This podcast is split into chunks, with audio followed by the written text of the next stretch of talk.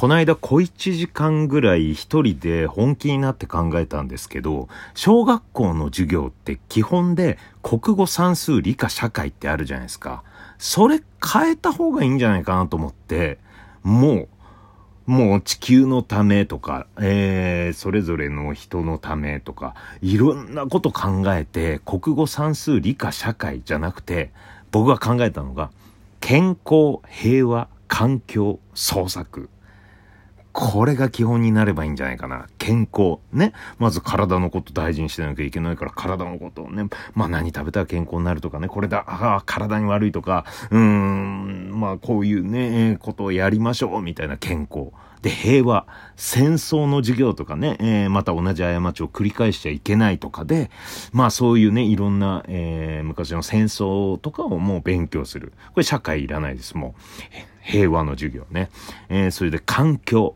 環境問題ね。まあ、ゴミのこととか、ゴミはどうやって出せばいいとか、もう今後の、えー、地球の環境のことを考える。まあ、その中に理科も含まれてますよね。えー、植物のこととか、えー、まあ、電気のこととか、まあ、なん原子力発電とか、そういうね、いろんな、えー、どうやったらこう発電されるかとか、もうすべて環境の授業でやります。えー、で、創作。創作の授業で、まあ今ね、ゲームプログラミングとか、えー、できたりとか、もうパソコン使っていろんなね、アプリを創作するでもいいし、えー、絵を描くとかも創作だし、えー、物を作るとか、えー、そういったものも創作だと思うんですよね。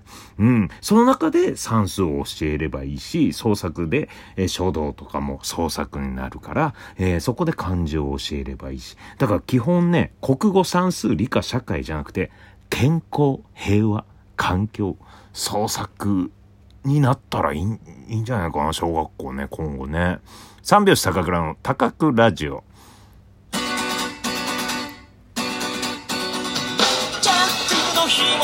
ご機嫌いかがでしょうか？お笑い芸人漫才師の三拍子高倉涼です。本日は第208回目の高倉ラジオの配信です。ラジオトークアプリでお聞きの方は画面下のハート、笑顔、ネギを連打。画面中央のフォローするをタップ。画面上の星マークをタップ。質問やギフトを送っていただければ本日の日直をやります。ぜひよろしくお願いします。この番組はラジオトークをキーステーションに、ポッドキャスト、Amazon Music の3つのコンテンツから配信しております。この間考えたんですよ、本当に。まあね、地球の未来のためとかね。うん、やっぱりね、うん、教育からね、変えていかなきゃいけない。その教育変えるっていうのはもう小学校からかな。健康、平和、環境、創作。どうでしょう？国語算数理科社会は、うん、まあ、いるっちゃいるけど、健康平和環境創作で全て学べると思うんすよね。うん。なんか本とかも読むこともできるしね。環境の本読むとか平和、えー、戦争のね、何が起きたかとか知る。うん、それも本で読んだりとかで言葉も覚えるし、うん。まあ、その、歴史とかもね、平和っの授業で覚えれますしね。うん。だから社会もいらないしね、社会勉強っていう、いうことはもう全て環境にも入ってますし、健康はやっぱり大事だから、もうこの頃からね、なんでお母さんが早く寝なさいって言ってるのかとかね。うん。そういうこと。なんでお母さんが野菜を食べなさいって言ってるとか。うん、そういうことをね、教えてった方がいい。うん、でも小学校1年生からとか早いかな、健康の授業と。でもそれをね、面白おかしく、うん、教えればいいんじゃないかな。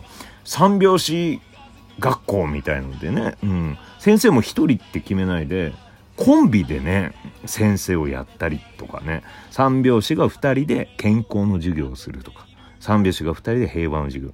僕がボケて、で、久保が、なんか、まあ説明して、で、僕のボケに突っ込む。面白おかしくね。うん、ちょっと、歌とかも作って、で、これを覚えましょうとかね、そういう、うん。まあ、小島よしおが今 YouTube でやってるんですけど、そういう うん。あ、もうちょっとね、幼稚園児とか、うん、小さい子たちに向けて、小島よしおはやってるけど、小学校の中学年3年4年ぐらいうん、3年、4年、5年、6年ぐらいに教える、そういうね、授業とか三拍子先生って言ってね、2人。うん。どっちが担任、副担任とかはないですよ。2人とも担任なんです。うん。そういう学校作ろうか。サンミュージックで。うん。学校って作れるんだっけ？小学校とかってね。作れねえか。うん。いや、なんかね、ちょっとね、うん。一人で小一時間こんなこと考えてましたよ。ゴールは見えないけど、何かね、うん、できるかもしれないんでね。うん。なんかいい案あればですね、えー、ぜひ、えー、お便りで送ってください。えー、本日はですね、K プロというね、ライブ制作事務所、えー、会社の、えー、主催のクラウンヒットパレードというね、えー、ライブに出演してきました。まあ今日明日やってるんですけど、その中の、えー、まあ、えー、ネタをいっぱいやる。朝からね、夜まで、うん、やってるんですよ。フェスみたいなもんでね。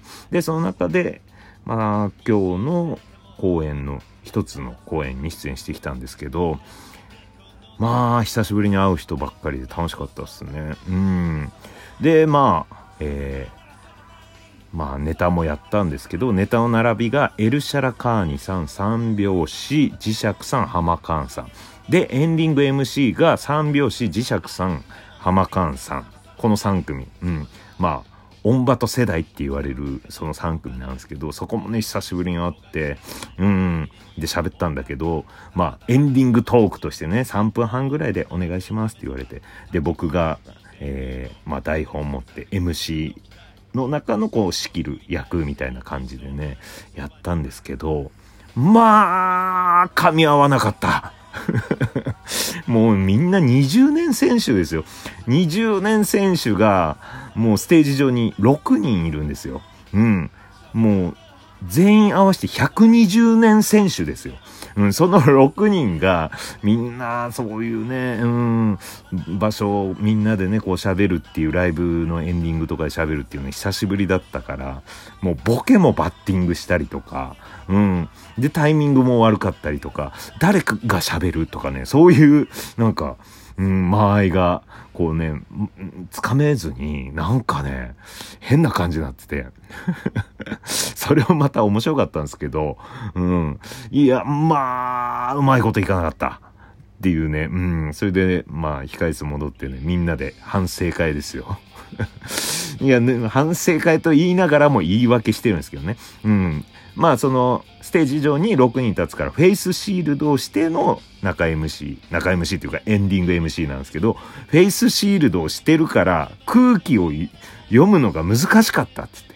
うん。このゴムでね、えー、耳んとこをこうね、えー、ゴムでこうね、ちょっときついから、それで耳が圧迫されて声が聞き取りにくいと。あとフェイスシールドで声があんまりこうね、外に行かない。うん。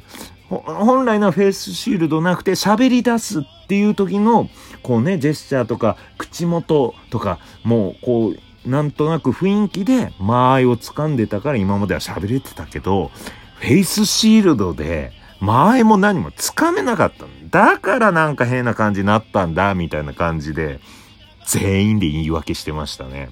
うん。それもまたね、面白かったですね。うん。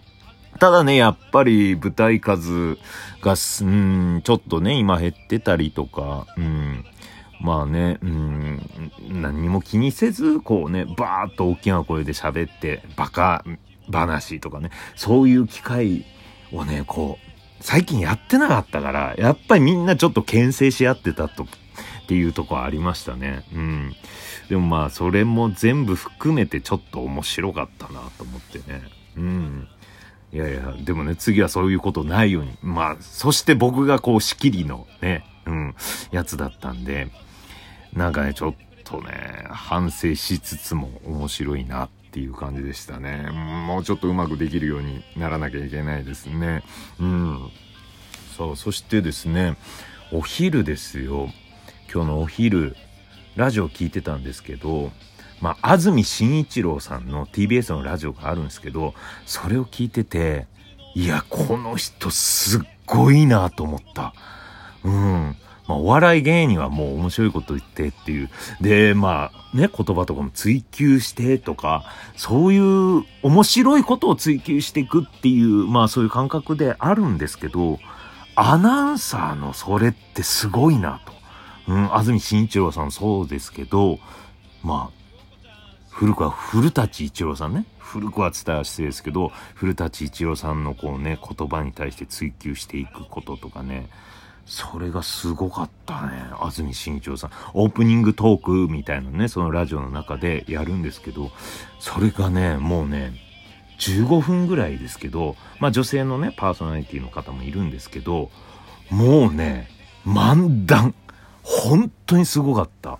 何がすごいかって、アメリカ50州を言える歌があるっていうね、そういう話から、で、それを全部僕は覚えてるんで、みたいな。で、これを言うことによって、アメリカの人、こんな日本人いるんだ、怖い、みたいな。うん、とか、こう、友好的になるとか、日本人全員がこの曲を覚えたら、アメリカびっくりするんじゃないか。だからみんな覚えましょう、みたいな、そういう話から始まって、で、50週覚え歌、で、レレレレレレってレレレレレに乗せて覚えるんですけど、それはまあ、もともとあるやつらしいんですけど、それの発音とか、いろいろこうね、うん、ここでこれを言うとか、あとここの言い方はちょっと、もうちょっとこういう風にした方がいい。ノースカロライナじゃなくて、キャロライナって言ってほしいって言って、日本男児としてキャロライナっていうのは恥ずかしいと思うけど、みたいな。そういうのでね、漫談になってるんですよ。うん。で、え全部覚えました。50、を覚えさせるのもすごいんだけど、それ終わりました。じゃあこれを日本の47都道府県でやってみましょうって、47都道府県のやつを言うんですよ。ちょっとアメリカチックな感じで。それがね、またね、伏線回収みたいで面白いなと思ってね。あすみ慎一郎はな、それでちょっと演芸グランドスラムとかなんか出てほしいなと思うぐらい、すごいなと。勉強になったラジオでしたね。また明日、バイバーイ。